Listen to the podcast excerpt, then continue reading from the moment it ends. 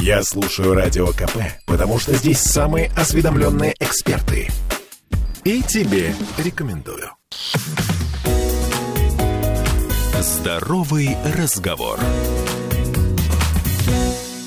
13.03 в Петербурге. И если вдруг кто не заметил, у нас 1 сентября на носу. Думали ли вы об этом? Я сейчас о ваших детях. А вы же понимаете, как ваши дети провели лето? Вот э, дети моих знакомых провели лето вот так вот, глядя в телефон. Или глядя в компьютер. Или глядя э, во всякие всевозможные гаджеты. Что у нас со зрением у ребенка за лето случилось? Ну, как бы, да? В студии радио «Комсомольская правда» наш эксперт Ирина Суслов, врач-офтальмолог многопрофильной клиники «Источник», хорошо вам знакомый, кандидат медицинских наук. Ирина, здравствуйте. Здравствуйте. А, я плохо слышу Ирину. А, Саша, что-то со звуком. Да, мы продолжаем.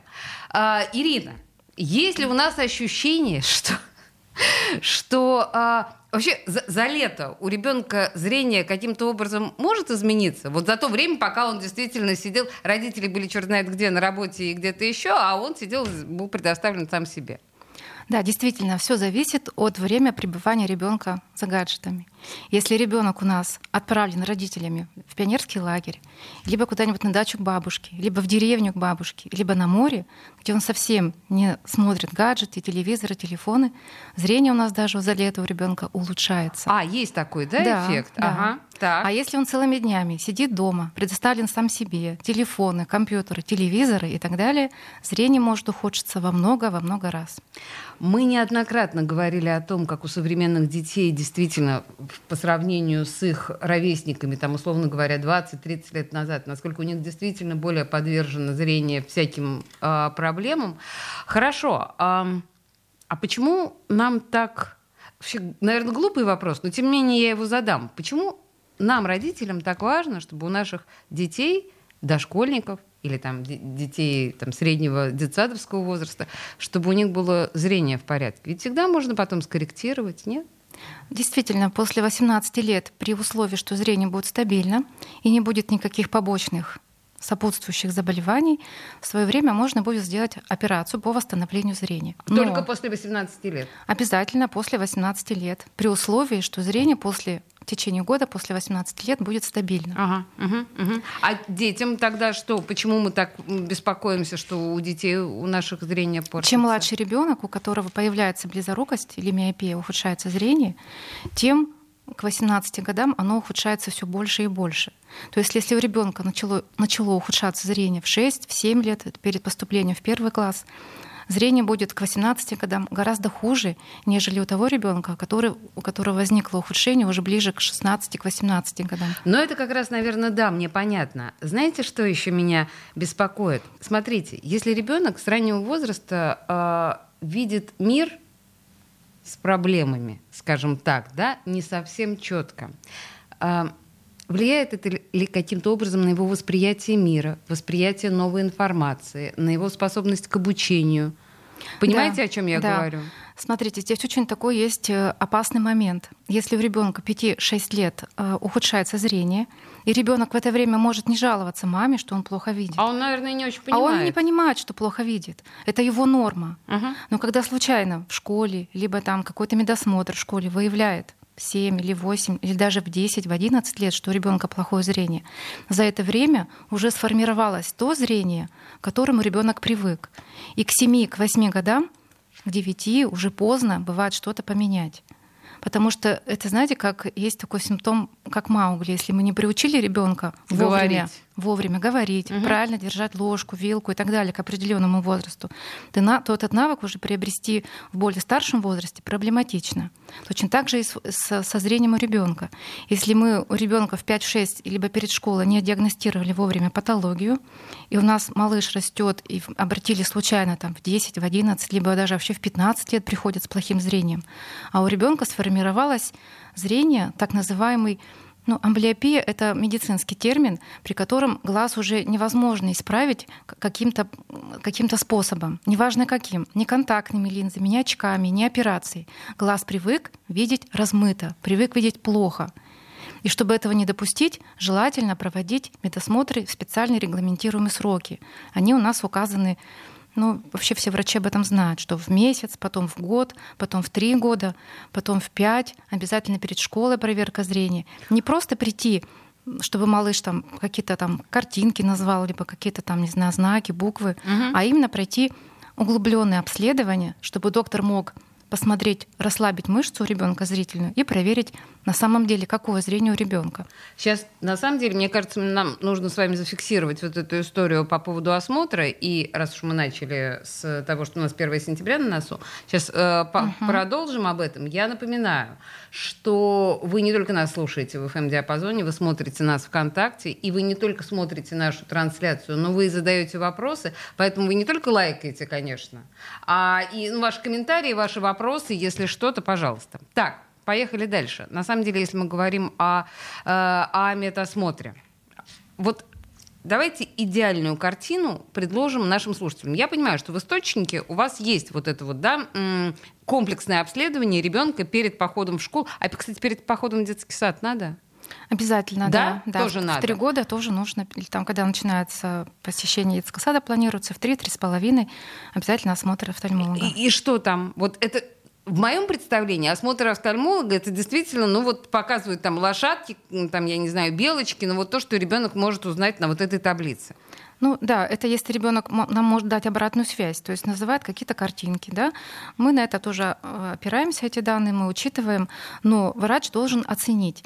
Есть определенные нормы э, зрения у ребенка по возрасту, и у нас ребенок должен попадать в эти нормы. Угу. Если у нас при закапывании, например, э, зрачка, мы расширяем зрачок, и мы расслабляем мышцу, и у нас есть какие-то отклонения от этой нормы, то предлагаются уже какие-то методы коррекции. Либо очки, либо определенные методы лечения, если какие-то есть аномалии отклонения от нормы. Значит, мы закапываем в глаз. Да. А, это, это, это все, что делается вот при этом осмотре ребенка обязательном перед э, походом в школу или еще какие-то процедуры? Ну, сначала проверяем мы движение глазных яблок. Нет ли каких-то ограничений? Угу. Нет ли каких-то признаков косоглазия?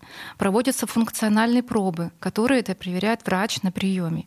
Если у ребенка какие-то ограничения, да, допустим, у нас косит глазик в одну сторону, либо косит в другую, либо он не доводит глазик до какой-то стороны, уже выставляется диагноз и назначается углубленное обследование. Извините, а это тоже можно скорректировать, косящий глазик? Мне всегда казалось, что это уже прям без операции. Да, есть методы диагностики и лечения, которые безоперационные. Безоперационные, да, подбирается специальная коррекция, угу. корректирующая этот глазик, и он у нас выставляется прямо. Угу, угу. Так, это еще что? Это один вид лечения при осмотре. Да, угу. есть какие-то другие, которые, если другой вид косоглазия, мы оцениваем, и уже другие методы коррекции назначаются. Либо аппаратное лечение добавляется еще при помощи аппарата. Вот понимаете, как шагнула э, Все очень сложно на самом вперед. деле. А, просто прийти показать, что да, глазки у вас на месте, и все хорошо, буквы прочитали, вы здоровы, к сожалению, нет. Хорошо, я поняла. Э, кстати говоря, вот когда вы говорили об очках, если у ребенка отклонение угу. может быть не очень значительное. Обязательно ему очки, да?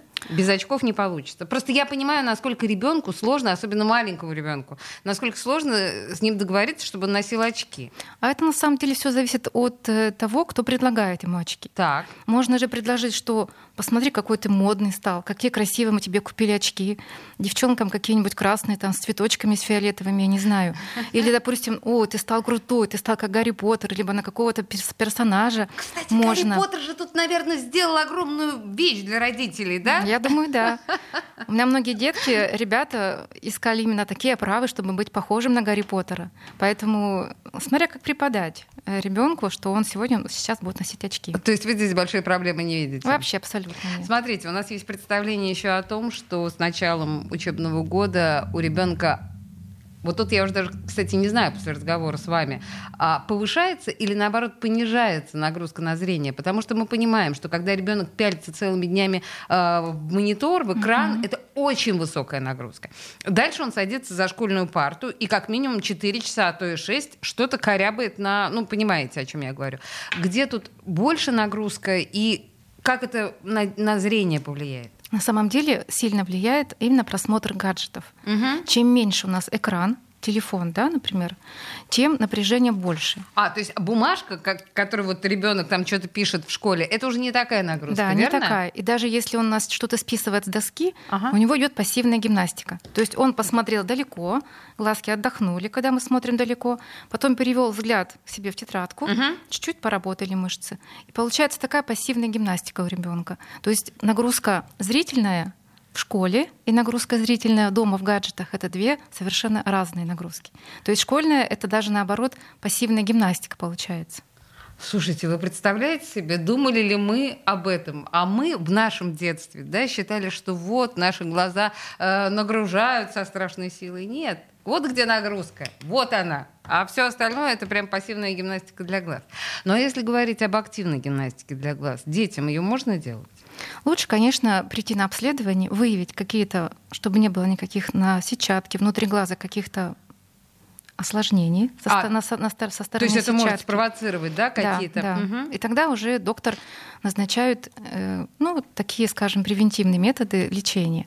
Если только-только самый минимум начала у ребенка изменений, то какие-то там простые упражнения гимнастики близко-далеко они могут изменить. Ирина, простите, на нас сейчас э, наступает реклама. Мы сделаем с вами буквально двухминутный перерыв. В студии радио «Комсомольская правда» Ирина Суслова, Суслова врач-офтальмолог многопрофильной клиники «Источник», кандидат медицинских наук. И мы на самом деле говорим о зрении, наверное, вообще. Но, конечно, детское зрение у нас в центре внимания. Не уходите.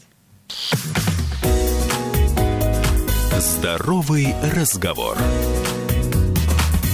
Слушаю радио КП, потому что здесь самые осведомленные эксперты. И тебе рекомендую. Здоровый разговор. 13.16 в Петербурге. И зрение сегодня наша основная тема. В студии радио «Комсомольская правда» врач-офтальмолог многопрофильной клиники «Источник», кандидат медицинских наук Ирина Сусла. И пока у нас была ре- рекламная пауза, Ирина мне сказала удивительное словосочетание. Коммодационные тесты. Коммодационные тесты. Вы сказали, что вы их делаете детям, но не успели мне объяснить, что это такое. Что это такое? Аккомодационные. Аккомодационные. Что это? Это такие углубленные тесты, при помощи которых определяем, какой вид нарушения у ребенка. Их несколько. Есть э, тесты, которые нам показывают вид нарушения, какая степень нарушения, ну и так далее. А что они собой представляют? Вы подключаете какую-то невероятную технику, вы задаете какие-то вопросы как психолог. Что? Это Как со, специальными, спе- со специальными линзами, А, а, со специальными компьютерными программами. мгм. А как вообще ребенок, в особенности маленький, ну вот ребенок до 6 лет, как он идет с вами на этот контакт? Я не знаю, мне было бы, мне кажется, страшно, когда вот столько всякой этой всякой техники и штук этих. Нет? Да, на самом деле, когда ребенок впервые приходит на прием, он начинает бояться к маме на ручки и так далее. Но Мгм. когда мы начинаем проводить обследование, а можно еще какой-нибудь тест? А мне так понравилось. А можно вот такой? Да А ладно. повторите еще вот такой. И они ко мне с удовольствием возвращаются.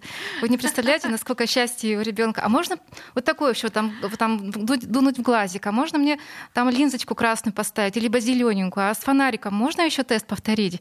А мне это понравилось. А там болевых ощущений нет вообще? Вообще нет. Ну, понимаете? У нас как мини-игра получается. Дети настолько... Им даже не хватает порой этих тестов. Я говорю, дружок, ну сегодня мы закончим, давай сегодня с тобой то-то, то-то еще сделаем, я тебе назначу очки, нужно будет походить какое-то время. Ты ко мне еще в гости придешь через какое-то время. Хорошо? С удовольствием приходит и пользуется очками. И А- выполняет все рекомендации. А, ну окей. Нет, я правда думала, что это пытка для ребенка, а смотрите, как интересно. П- Пока мы не забыли, нужно сказать, что это вот, да, клиника «Источник», тут а, это целая программа диагностики а, перед перед Школой, осенью, да, да. перед не обязательно школой, наверное, перед детским э, садом. Тут Сейчас я попытаюсь это прочитать, вы не поверите, это дикие слова совершенно. Тонометрия глаза на бесконтактном тонометре, осмотр широким зрачком, тут такие слова есть, циклоплегия, сиоскопия, автопри... Пожалуй, не буду. В общем, все вместе. Огромное обследование, э, спецпредложение 5950. Да, сейчас специальная скидка идет на период И таким образом, вот давайте, ребенок до 1 сентября прошел всю вот эту историю. Тут очень много пунктов с очень сложными словами. Извините, я не могу это прочитать. А, и что? Он насколько, ну как бы так, свободен, да? Сколько времени? Год, полтора, пол, полгода родители могут быть спокойны, что их, что со зрением их чада все в порядке? Очень хороший вопрос на самом деле. Если я провожу эти тесты, и на каком-то тест определяет, что у ребенка снижен резерв, либо запас диоптрии, которым он может пользоваться, угу. я назначаю специальное аппаратное лечение, либо медикаментозное лечение, либо очковая коррекция, угу. либо специальные линзы, которые улучшают остроту зрения, либо специальные очковые линзы, которые все это корректируют. Через какое-то время, через три месяца обычно приглашаю повторно, повторно провожу все эти аккомодационные тесты. И бывает так, что у ребенка эти тесты показывают очень высокий показатель.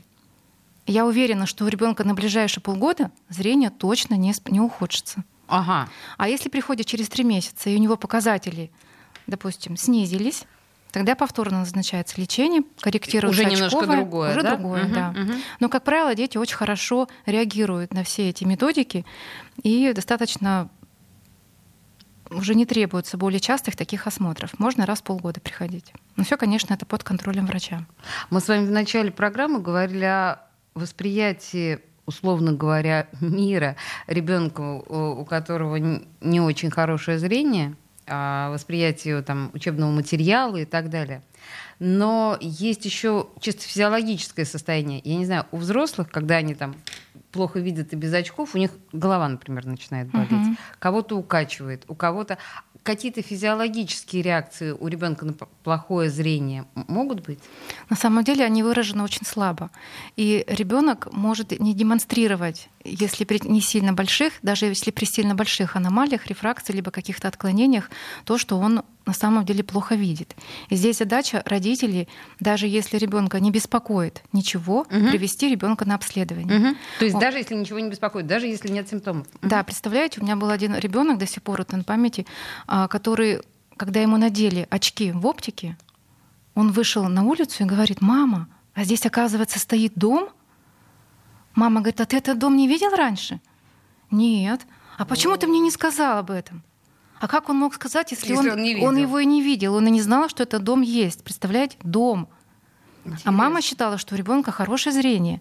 Поэтому даже если малыша, либо даже у взрослого ребенка ничего не беспокоит, это не повод не идти к офтальмологу.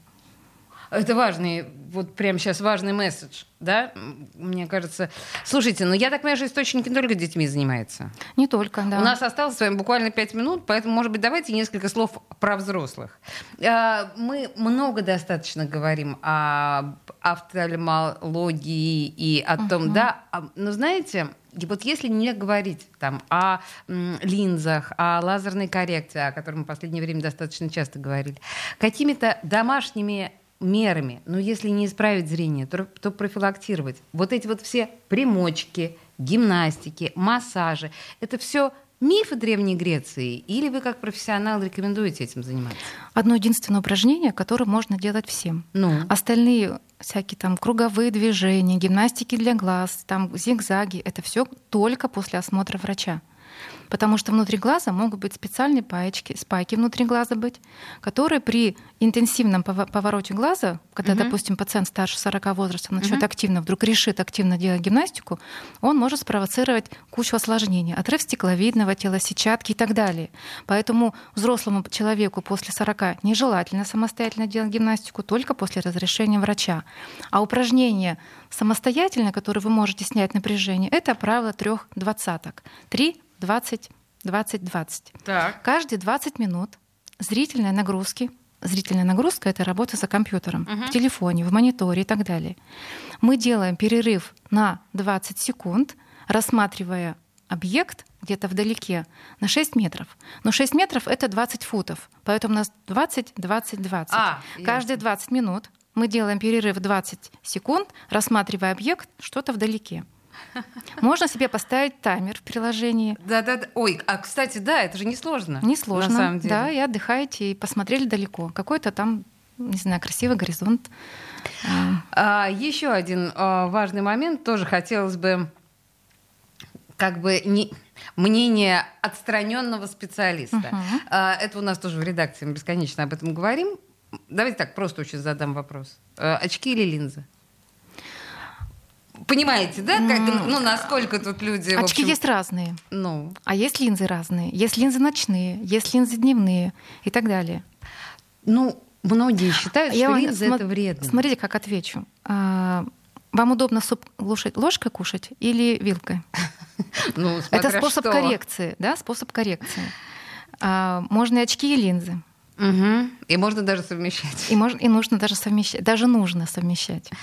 А вред, вот отли... просто очень многие говорят о том, что ну смотрите, ну моя слизистая оболочка, я ее постоянно травмирую, вставляя линзы. Вот это вот все, это разве не имеет смысла? Вот такие аргументы против линз? Против линз это если человек у нас нарушает правила гигиены. Угу. По неделям не снимает контактные линзы. Такие... не соблюд... Конечно, да. Не соблюдает правила гигиены, может грязными руками поменять линзу и так далее. Угу. Очки тоже, знаете ли, очки могут сломаться. Ну да. Либо могут быть царапины на линзе, которые придают ухудшение зрения. Поэтому здесь лучше пройти диагностику, мы с вами определим степень сухости, степень влажности глаз, какие-то нарушения, подбираем методы коррекции конкретно каждому пациенту.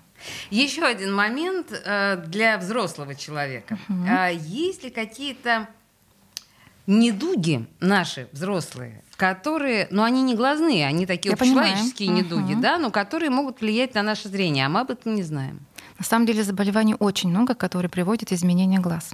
Это начиная от инфекционных заболеваний, там скарлатина, корь, краснуха, грипп. Сейчас даже вот ковид был, тоже изменения со да? на, на глаза дают осложнения. Ага. Но это явные, когда типа, человек простывший, мы видим эти изменения. Но также есть заболевания щитовидной железы, есть заболевания суставов, ревматоидный артрит, гипертоническая болезнь. Как ревматоидный артрит? Суставы, да, глаза? Как? Да, представляете? У нас единый организм, поэтому системные заболевания тоже влияют на глаза лейкозы, э, различные инсульты, заболевания нервной системы, даже повышенное внутриглазное, повышенное артериальное давление тоже могут давать изменения. Поэтому обязательно, даже если пациентов не беспокоит ничего со стороны глаз, но есть изменения общего плана, лучше прийти на, на осмотр к офтальмологу. А недосып влияет? Недосып. Недосып больше, наверное, на степень сухости глаз. Ага. Ну, то есть, а, вот это, ну хорошо, да, договорились. А сколько как часто взрослый человек должен проходить профилактический осмотр у офтальмолога? Обычный чекап один раз в год. Это, Это можно даже провести полностью обследование. Бывает ли такое, что взрослый человек доживает прям до совсем преклонного возраста, не испытывая проблем со зрением? Да, бывает. Если он правильно себя Да, ведет. у меня была пациентка 93 года, и она отлично, хорошо видела 100% далеко, представляете? Вот представляете, на самом деле, если вы будете себя правильно вести, мы все будем себя правильно вести по отношению к нашему зрению, у нас тоже есть такой шанс. А уж если мы с детства будем детей профилактировать, о. Ирина Сусла, врач-офтальмолог многопрофильной клиники «Источник», кандидат медицинских наук, консультировала нас э, относительно э, нашего зрения, зрения наших детей. И еще раз напомню, что там спецпредложение по комплексному обследованию ребенка перед 1 сентября, это нельзя пропустить. Спасибо большое. Рада Здоровый разговор.